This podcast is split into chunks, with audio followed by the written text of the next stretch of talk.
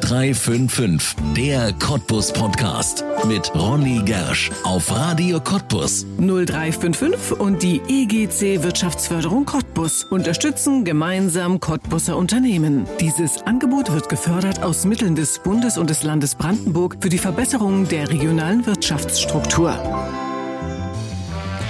Ich esse meine Suppe nicht. Nein, meine Suppe esse ich nicht. Wer kennt sie nicht? Die Geschichte vom Suppenkasper, der in Hoffmanns Erzählung nach fünf Tagen ohne Suppe erst ein Strich und dann tot ist. Die Suppe, von den einen geliebt, von anderen geschmäht, weil sie vielleicht doch nicht satt genug macht. Sie gilt als arme Leute essen und eröffnet gleichzeitig Gängemenüs auf Sternekarten. Doch kann man ein Restaurant betreiben, auf dessen Speisekarte nur Suppe steht? Man kann, sagt Martin Grunewald, der in Cottbus jeden Tag in seinem Suppenstübchen am Altmarkt die Töpfe anheizt. Für seine köstlichen Suppenlöffel hat er eine ganze Karriere aufgegeben und ist gerade erst von den Weltmeeren zurück in die Lausitz gezogen. Was der neue Suppenkönig von Cottbus auf Ölplattformen auf der ganzen Welt getrieben hat, warum er zurückgekehrt ist und wie man ihm in die Töpfe schauen kann, das verrät Martin Grunewald jetzt in 0355, der Cottbus Podcast. Ich bin Ronne Gersch. Herzlich willkommen. Martin Grunewald, herzlich willkommen in 0355, dem Cottbus Podcast. Wann hast du deine letzte Suppe gegessen? Äh, vor 15 Minuten, als ich im Suppenstübchen war. vor 15 Minuten tatsächlich. Wie oft isst du Suppe? Isst du, bist du jetzt so ein richtiger Suppenkasper geworden? Eigentlich täglich. Ich esse Ja. jeden Tag Suppe, ja. Ja.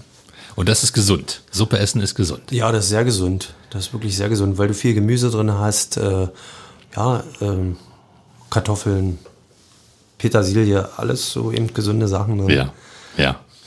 Das wird ein interessantes Gespräch, weil wir in erster Linie um ein Lebensmittel quasi kreisen, also um eine ja, Zubereitungsart eigentlich. Denn ja, Suppe ist ja auch Essen. Das ist ja eigentlich nicht was zu trinken, das ist ja eigentlich Essen, oder? Wie, wie definiert man das?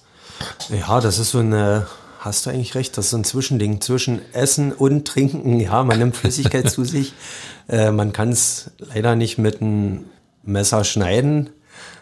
Naja, außer wenn man eine Bockwurst oder eine Wurst drin hat. Aber ja, eigentlich man isst mit einem Löffel. Ist, Ja. äh, das Gute ist, man nimmt Flüssigkeit zu sich und man isst trotzdem noch was. Ja, man ist, glaube ich, schneller satt, ne? dadurch, dass es so viel Wasser ist, so viel Flüssigkeit. Ja, da ist man äh, satt, das ist, das stimmt. Hm, Ja.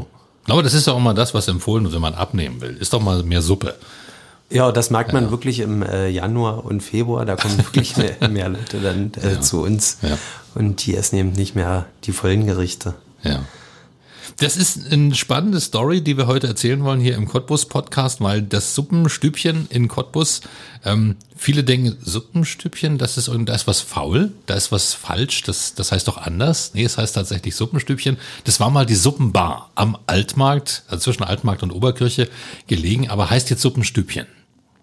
Ja, genau. Ähm, ich habe mich voriges Jahr im Juni dazu entschlossen, äh, die Suppenbar zu übernehmen. Äh, die vorige Betreiberin wollte es abgeben, das äh, oder die Suppenbar. Und dann habe ich einfach mal das Suppenstübchen rausgemacht.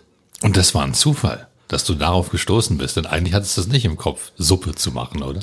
Äh, nee, eigentlich war das ein, wirklich ein riesengroßer Zufall. Ich war beim Friseur ähm, am Altmarkt, äh, wo ich immer, wo ich schon seit wirklich seit meiner Lehrzeit immer hingehe und äh, bin vorbeigegangen, habe da einfach ein Schild dran gesehen, äh, gesehen, äh, wir geben den Löffel ab. Und dann habe ich da angerufen und äh, ja, und dann habe ich den Löffel übernommen. Und seitdem bereut? Nee. Äh, nee, ich habe es nicht bereut, absolut nicht. War wirklich eine sehr gute Entscheidung. Es macht Spaß, äh, man trifft viele Leute. Äh, ja, und das Schöne ist, ist sozusagen mein Arbeitsplatz jetzt. Ja. Man muss dazu sagen, dass du eigentlich ein Weltenbummler bist. Du bist erst seit kurzem wieder in Cottbus, seit Januar. Ja, du bist um die Welt gekommen und eigentlich erst seit diesem Jahr wirklich wieder zurück. Ähm, du bist gelernter Koch, aber was ist danach passiert? Dich hat's in die weite Welt gezogen. Ja, ich habe äh, Koch gelernt, äh, habe auch noch im Moskito gearbeitet, wirklich vom Anfang an, wo das Moskito aufgebaut wurde, habe in Potsdam gearbeitet. Dann äh, war ich äh, in Australien, ja, habe dann wieder kurzzeitig hier gearbeitet und dann äh, habe ich meinen Meister hier gemacht und in Dresden gemacht und dann äh, habe ich mich einfach mal auf See, auf so eine Öl- und Gasplattform beworben bei einer Catering-Firma und äh, wurde auch genommen und habe das jetzt elf Jahre gemacht. Aber irgendwann wird man ja wieder, wie nennt man das, homesick. Äh, man will wieder zu Hause sein äh, und habe einfach nach einer ähm, nach einer Chance irgendwo gesucht und das war wirklich das Suppenstübchen, habe ich gesehen und ich dachte, genau das ist es, das will ich machen. Ja, jetzt erzählst du das hier so fast beiläufig und nebenbei. Dabei ist das ja eigentlich eine Story, die wahnsinnig interessant ist. Auf einer Öl- und Gasplattform mitten im Meer gekocht. Erzähl uns doch was darüber. Wie kommt man da hin? Was ist da zu tun? Und ja, wie ist es da zu leben auf so einer Plattform? Naja, das ist, äh, ja, wie kommt man dazu? Ähm, ich habe meinen Meister fertig gemacht und äh, ich hatte zu der Zeit keine Kinder gehabt und äh, ja, ich wollte noch was Interessantes erleben. Ich war jung und dann habe ich mir überlegt und ich bewerbe mich da. Habe mich beworben, bin einfach nach Holland gefahren, wo mein alter Arbeitgeber war. Äh, naja, und äh, habe es einfach probiert, habe paar Kurse gemacht, so ein Überlebenstraining, dass man das machen kann. Mhm. Ja, und dann äh, ging es eigentlich alles ganz schnell und dann, äh, ja, dann vergeht die Zeit und es wird auch irgendwann normal. Also es ist einfach eine ganz Normalität, wie jeder äh, im Büro arbeitet und äh, so ist eben auf See auch. Man fliegt mit einem Helikopter oder man fährt mit einem Boot oder so. Ja.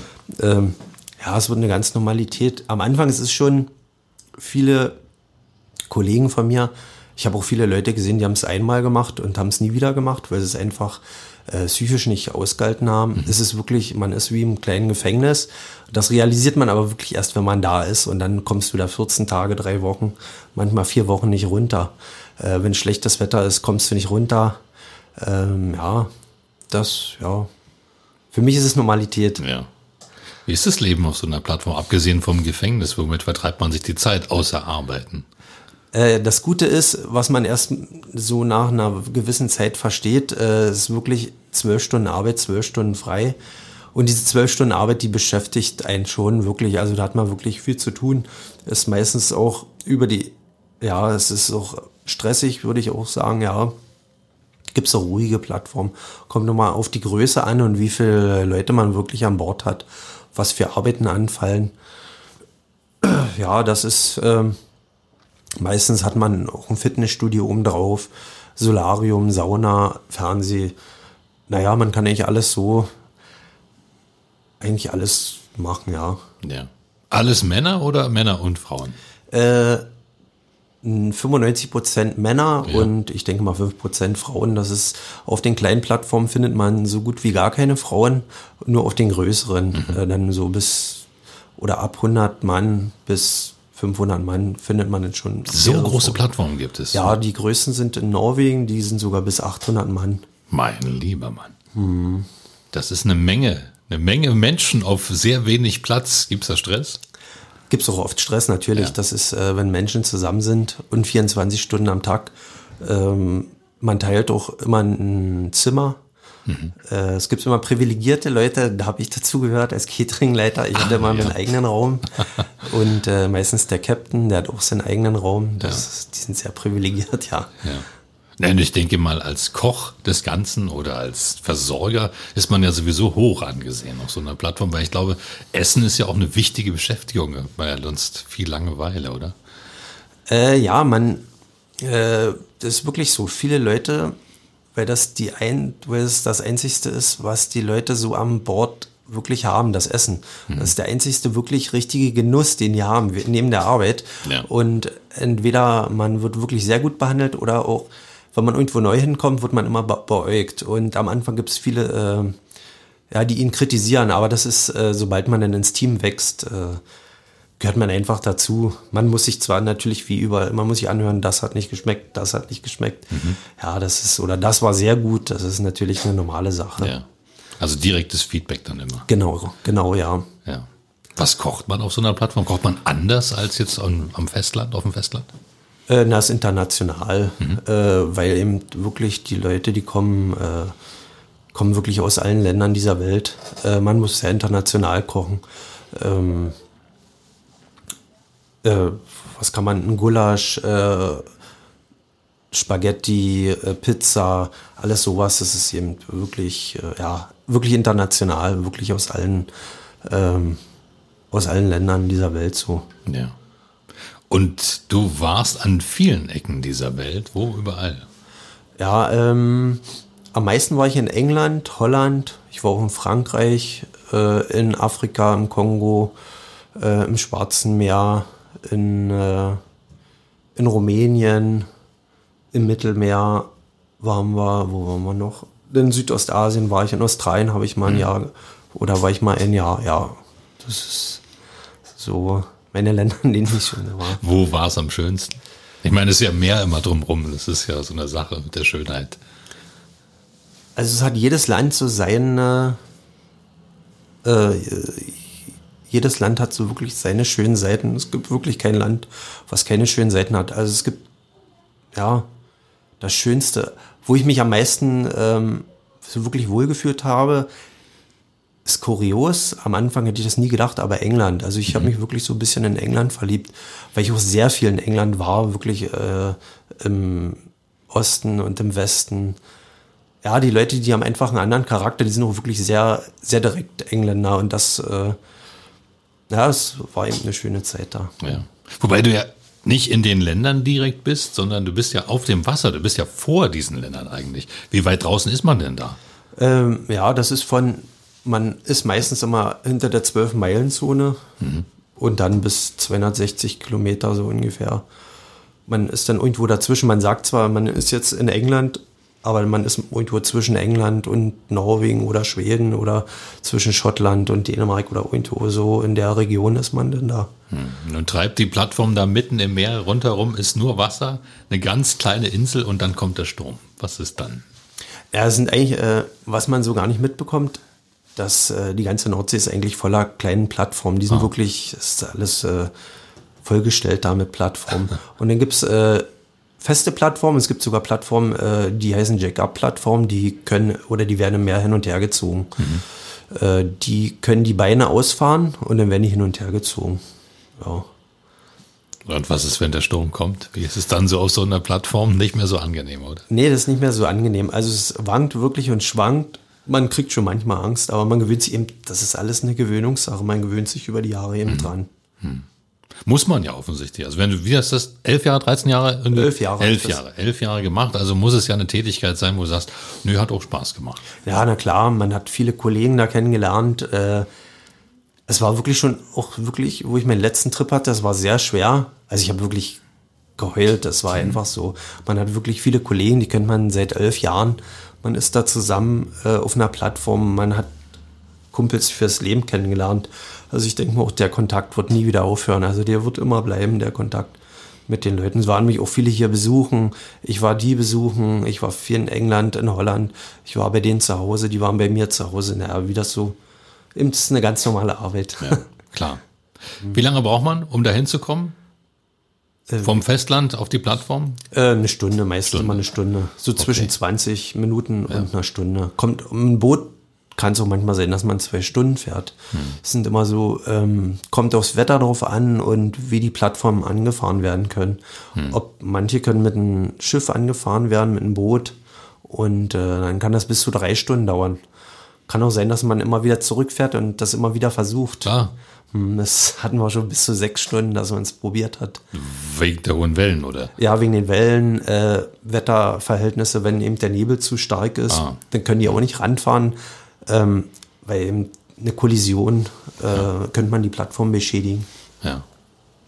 So, jetzt bist du zurückgekommen. Im Januar 2021 kommst du zurück, hast aber schon im Juni 2020 das Suppenstübchen übernommen. Wie geht das denn?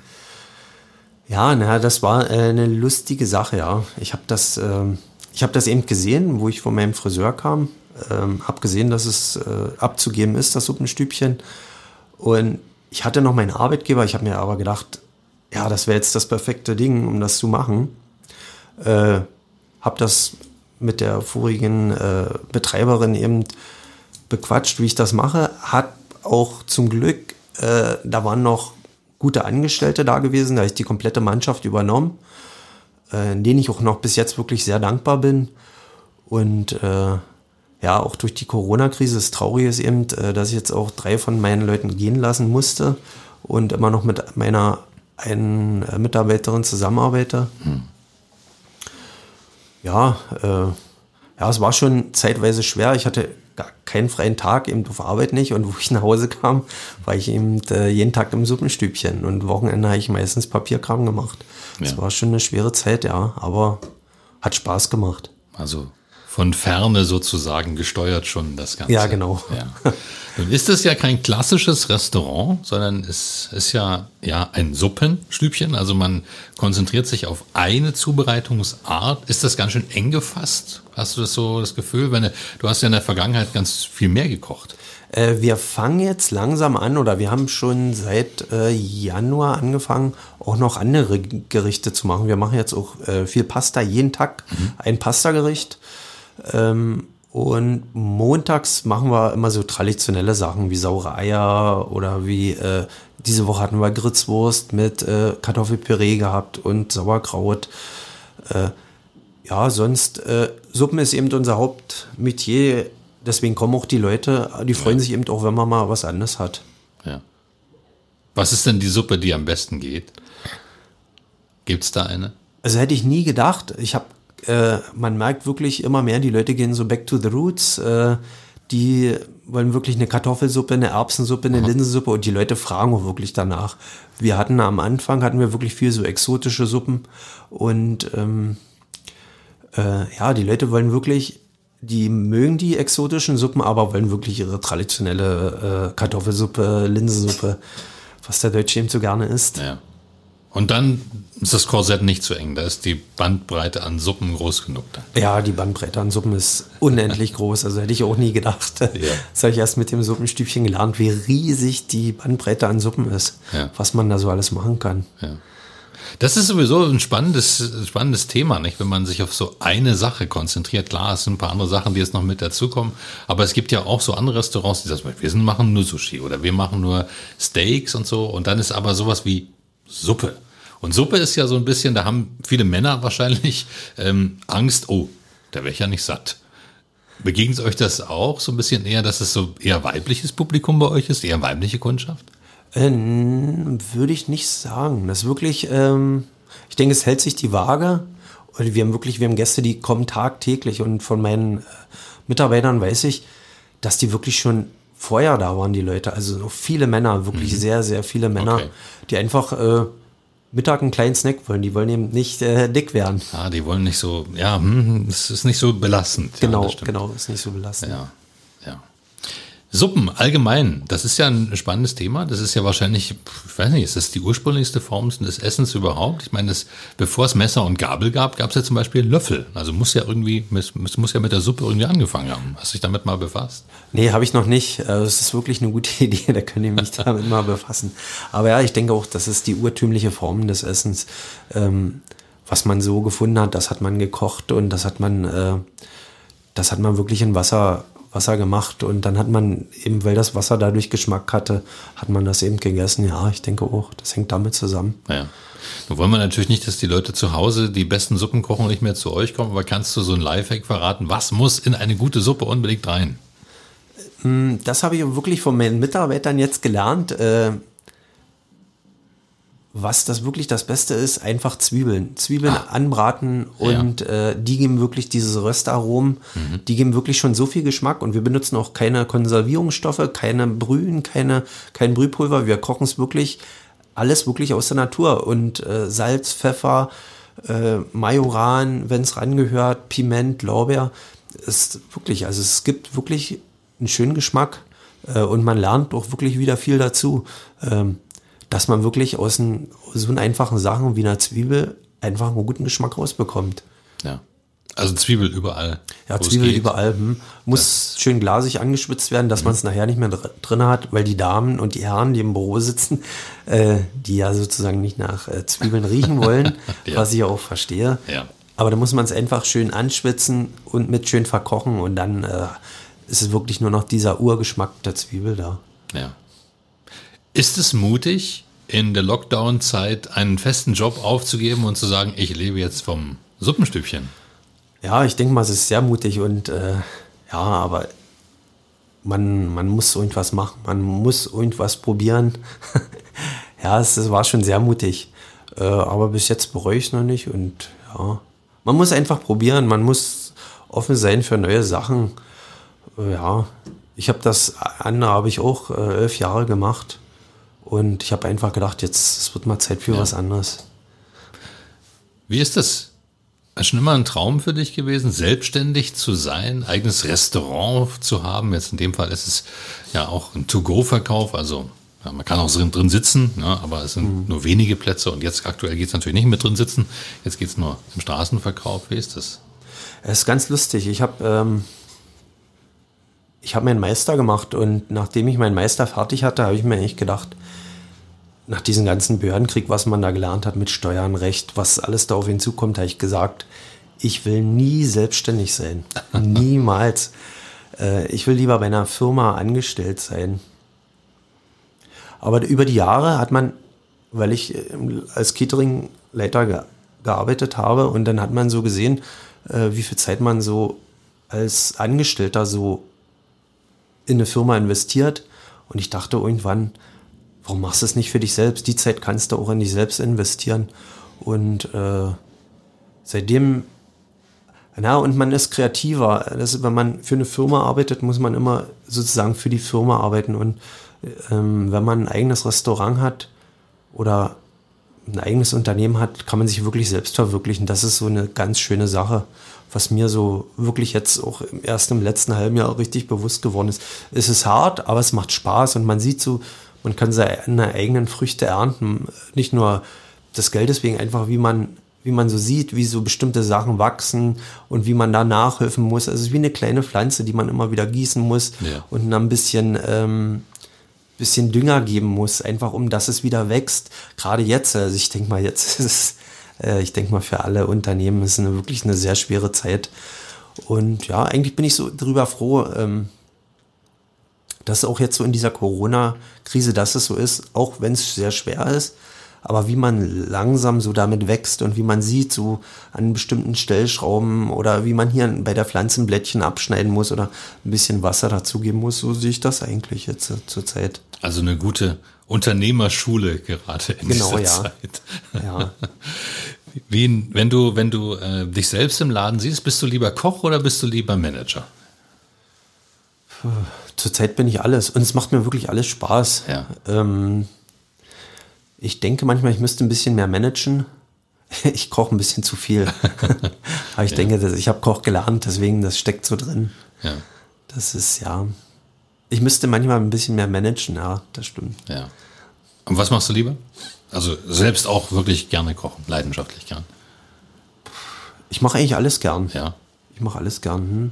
Obwohl das ähm, so am Computer arbeiten, so Kalkulationen erstellen, das macht mir natürlich auch Spaß. Das ist wirklich, also es, ja, es macht beides Spaß. Hm. Ich bin, habe beides viele Jahre gemacht, habe viele Jahre in der Küche gestanden, habe viel, viele Jahre nur noch als Catering Leiter gearbeitet, wirklich nur Kalkulationen gemacht, Mitarbeiter eingeteilt, Bestellungen gemacht, mit äh, Lieferanten äh, Kontakt gehabt. Also es gibt nichts, was ich so favorisiere. Es macht wirklich beides Spaß. Ja. Du bist kein Cottbusser, also kein Cottbusser, was das Stadtgebiet angeht. Du kommst aus der näheren Umgebung. Woher? Ich bin aus Radewiese, das ist ein ganz kleines Dorf zwischen Jenschwalde und Heinersbrück, bin da geboren, äh, wohne da immer noch. Und ja, eigentlich fühle ich mich als Cottbusser. Ich habe hier ja. meine Lehre gemacht, äh, habe hier viele Kumpels in Cottbus. Also ich würde ehrlich mal sagen, ich ja. bin Cottbusser. Also die, die Leute in Radewiese haben, sind dichter an Cottbus dran, als es jetzt geografisch so aussieht. Genau. Vom genau. Gefühl her. Ja. ja. Wie schaut man da auf jemanden, der so im Vorstadtdorf wohnt, auf die Stadt? Und wenn man jetzt da arbeitet, wie meinst du das? Naja, wie man, also hat man da große Sympathien für das, was sich da tut? Oder ist es, naja, hier arbeite ich halt und ist ganz nett, aber wohnen will ich dann doch lieber nicht hier? Oder? Naja, das ist, ich, ich kenne Cottbus in- und auswendig. Also ich ja. kenne ja wirklich fast jede Straße. Es ist dieses Gefühl, ja. Ja, es ist schön, einfach in Cottbus wieder zu sein. Auch wieder mehr in Cottbus mhm. zu sein. Mhm. Das war na gut, vor dem Lockdown oder seitdem wirklich Corona, voriges Jahr ähm, vom März bis zum Juni war ich kaum in Cottbus, weil man wirklich zu Hause bleiben musste und sollte. Äh, ja, die Zeit habe ich wirklich wenig, aber sonst, vorher auch wenn ich meine 14 Tage oder drei Wochen dann zu Hause war oder im Urlaub, war ich fast tagtäglich in Cottbus zum Einkaufen. Ja, ganz normale Dinge, Erledigungen, die man so zu tun hat. Ja. Da habt ihr ja ein Alleinstellungsmerkmal, das muss man schon sagen. Ihr seid die einzige Suppenbar, Suppenstübchen, wie es jetzt heißt, in Cottbus. Ist das etwas, was man, was man merkt, dass man sagt, oh, alle Suppenliebhaber, die müssen uns kennen, die kommen hierher? Na klar, na klar. Ja, äh, ja natürlich. Ähm, und ich hoffe, wir bleiben auch die Einzigsten. ja, ist man, man hat schon so ein Alleinstellungsmerkmal. Schon wenn ich jetzt so durch die Stadt gehe, viele Leute, die bei uns so äh, täglich essen kommen, die sehen mich natürlich und die grüßen auch. Das ist schon, ist schon lustig. Also ist wirklich lustig, ja. Und ihr werdet es hoffentlich auch überleben. Solange ja, ja, klar. Lockdown jetzt hier noch dauert. Ich denke schon. Also ich bin eigentlich davon überzeugt, ähm, dass wir überleben. Es ist wirklich eine sehr harte Zeit vor allem seit äh, November. Ich denke, seit November geht es allen Gastronomen, ich denke allen Unternehmen einfach schlecht. Ähm, uns genauso. Wir konnten uns bis zum November, in dieser kurzen Zeit, konnten wir uns wirklich einen kleinen Puffer aufbauen, der jetzt dahin schmelzt, was wirklich sehr traurig ist. Äh, also wie es so allen Unternehmen geht, von der Förderung ist bis jetzt noch gar nichts angekommen, mhm. noch null, nichts mein Steuerberater wirklich, den ich auch sehr dankbar bin, der ist da wirklich hinterher und der informiert mich wirklich alle zwei, drei Tage, hey Martin, ist immer noch nichts. Jetzt haben wir ähm, Kurzarbeit, meine Mitarbeiterin, die konnte ich in Kurzarbeit schicken, das ist wirklich eine gute Sache, wo ich ein bisschen Unterstützung bekomme. Mhm. Ja, also die letzten, na, Dezember, Januar war wirklich sehr, sehr schlecht, aber es geht ja jedem so, denke ja. ich mal. Mhm. Wenn du das so auf die Politik schaust und sagst, es ist noch gar nichts angekommen, bald du dann manchmal die Faust in der Hosentasche oder wie kommt man jetzt klar? Na, ich sehe das ein bisschen so zwiegespalten. Das ist äh, für die Politiker ist es natürlich auch eine total neue Sache. Ich kann die auch verstehen. Natürlich, die bekommen ihr Geld weiter, nicht wie wir. Mhm. Äh, wir ähm, als normale Arbeiter oder als Unternehmer, als Einzelunternehmer, uns geht schon wirklich viel schlechter. Ähm, aber auf die Politiker tauschen möchte ich mit denen jetzt persönlich nicht. Also die sitzen da oben, die bekommen zwar ihr Geld weiter, aber den äh, Druck, den die von der Gesellschaft gerade zur Zeit, was man so sieht, äh, wo die Leute auf die Straße gehen, demonstrieren, in die ihrer Haut möchte ich jetzt auch nicht stecken. Also es ist, äh, denke ich mal, auch nicht so eine einfache Sache. Ja, wie soll man sich verhalten? Äh, wo ist richtig, links oder rechts? Wo gehen sie jetzt hin? Was in dieser Pandemie die richtige was das Richtige ist, das, ähm, ja, das ist wirklich schwer zu sagen, denke ich mal. Ja, also keine Wut. Nee, das ist, ist keine Wut. Also ich habe keine Wut. Auf, man kann es, ja, es ist einfach schwer nachzuvollziehen. Für, für, die auf jeden Fall auch, auch wenn sie, denke ich mal, ein bisschen mehr Informationen haben, aber es ist ja minimal mehr Informationen haben wie wir. Äh, es ist, äh, ja, man fühlt sich schon auf, ist so tagesabhängig, man fühlt sich manchmal schon so, ähm, äh, einfach, als ob wir gar nicht interessieren als Unternehmer. Mhm. Wenn man auch so mit anderen ja. Unternehmern spricht oder mit Kollegen und äh, ja, man fühlt sich einfach nicht gehört. Aber ich denke mal, auch die Politiker, die haben jetzt zurzeit äh, wirklich, ich denke mal, die haben 20-Stunden-Tag. Also es ist ja für die auch keine Normalsituation. Ja. Hm. Aber du hast vorhin gesagt, dass du drei Mitarbeiter verloren hast durch diese Pandemie. Hm. Also ist ja auch eine Sache, die gefährdet ja schon den Bestand des Unternehmens, wenn ich keine Leute mehr habe. Auf jeden Fall, auf jeden Fall. Dadurch müssen wir, also meine, meine noch äh, Mitarbeiterin und was auch bleiben wird, worauf ich wirklich hinarbeite, äh, äh, ja, für uns ist es schon schwerer, weil wir wirklich diese Unterstützung nicht mehr haben. Es waren zwar nur 450 Euro Kräfte, aber ähm, es ist auch traurig. Äh, ja. ja, ich habe überlege auch, wie ich wie ich ihnen irgendwo entgegenkommen kann. Die verstehen das. Äh, zwei von ihnen sind jetzt in, ähm, in Rente schon.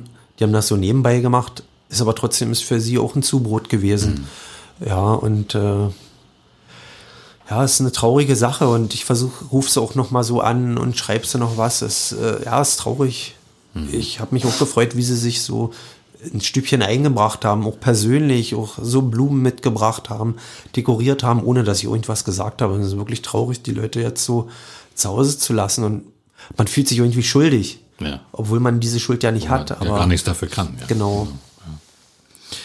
Wir haben vorhin schon über deine Cottbus-Liebe gesprochen, obwohl du aus Radewiese kommst, aber dich als Cottbusser fühlst. Du unterstützt aktuell die Aktion I Love Cottbus, von der wir ja auch bei Radio Cottbus Medienpartner sind. Wie kam diese Verbindung zustande? Ja, ich fand das einfach eine richtig schöne Sache, weil äh, ich habe das im Internet gesehen oder bei Facebook gesehen und dann habe ich die einfach mal angeschrieben. Äh, was macht ihr? Wie kommt ihr dazu? Und braucht ihr vielleicht noch ein paar Gutscheine? Und dann äh, habe ich gleich wirklich prompt eine Nachricht bekommen. Und dann hat mich der Robert am Montag gleich angerufen und gesagt, hey Martin, cool, dass du anrufst. Und äh, da haben wir uns so ein bisschen unterhalten und wie er so, dass er hier ähm, auf die Sportschule ging und haben uns unterhalten und ich habe ihm so ein bisschen über mich erzählt. Wir waren uns gleich sympathisch. Äh, da kam sogar dann äh, das Suppenstübchen, hat eine Suppe gekauft. Ja, dann haben wir kurz gequatscht, wieder am Telefon gequatscht. Ja, wir sind wirklich sehr sympathisch und ich finde es wirklich gut, wie er sich hier so äh, einbringt und was, äh, was dieses Little John Bikes macht.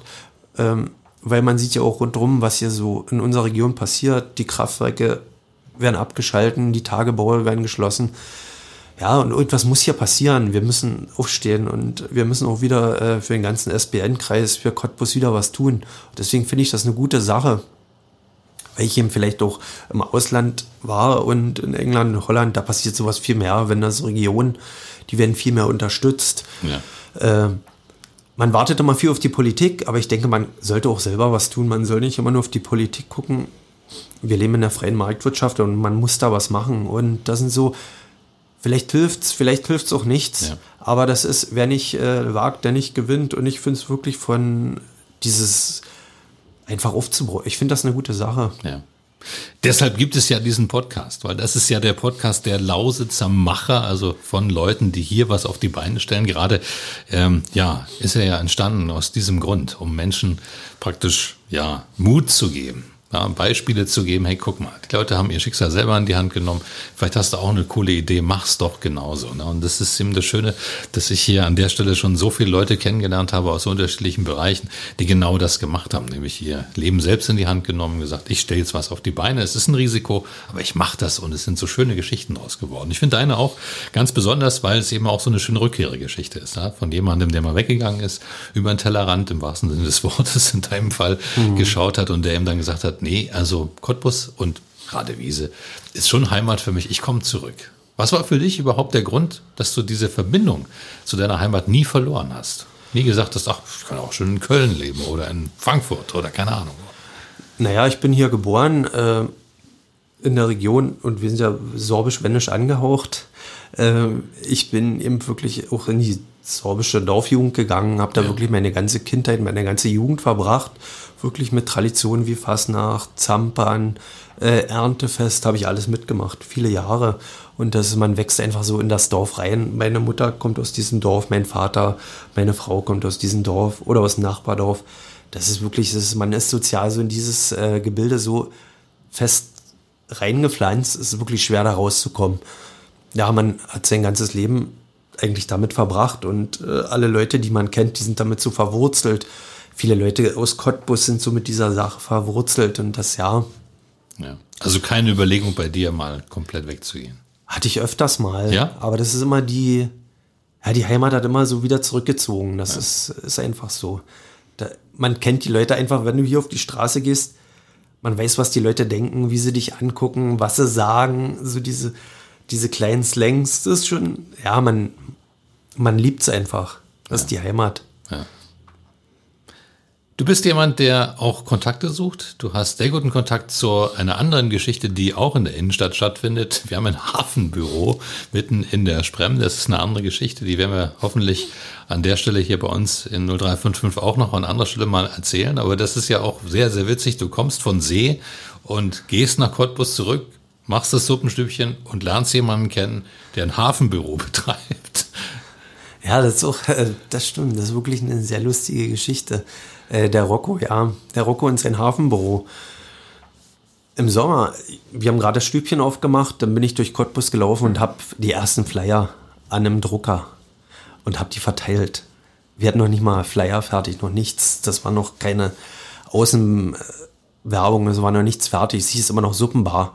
Und dann bin ich durch die Stadt gegangen und habe äh, bei dem Rocco, der war das offen und ich bin einfach rein und sage, kann ich mal hier bei dir ein paar Flyer hinlegen und sagte, ja, ich kann doch nicht jeder ein paar Flyer hinlegen. Und dann haben wir uns so unterhalten.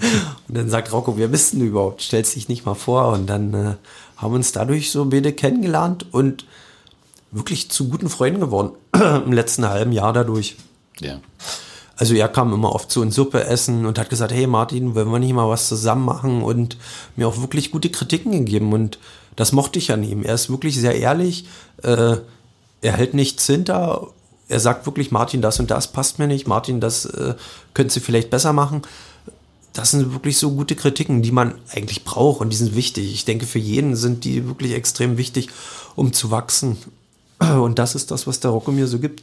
Und seitdem äh, haben wir wirklich viel Kontakt. Wie ist es sonst so mit den Innenstadthändlern und Gastronomen um den Altmarkt herum? Hat man da miteinander Kontakt? Gibt ja zum Beispiel einen Altstadtverein, der hier bei uns ja auch auf Radio Cottbus immer fleißig mhm. berichtet über all die Dinge, die so in der Altstadt passieren. Ja, klar, die, äh, es wächst lang. Ich bin auch noch sehr neu mhm. und wirklich erst seit Januar wirklich richtig hier. Ähm, aber man wächst schon zusammen, so mit den äh, asiatischen Läden. Äh, die kamen wirklich auch zu mir, haben auch schon gute Kritiken ins Internet äh, ja. gestellt oder bei Google rein, wo ich wirklich sehr dankbar bin. Mhm.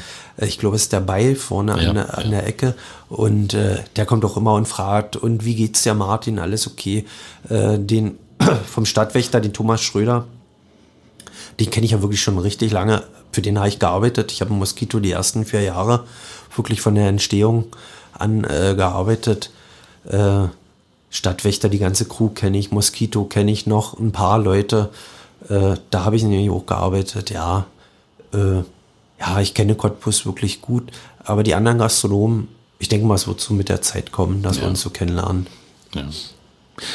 Ist Cottbus eine gute Suppenstadt? Ist das eine Stadt, wo viel Suppe gegessen wird? Oder hast du das Gefühl, hier musst du noch missionarisch tätig sein und über die Suppe noch ganz viel erzählen?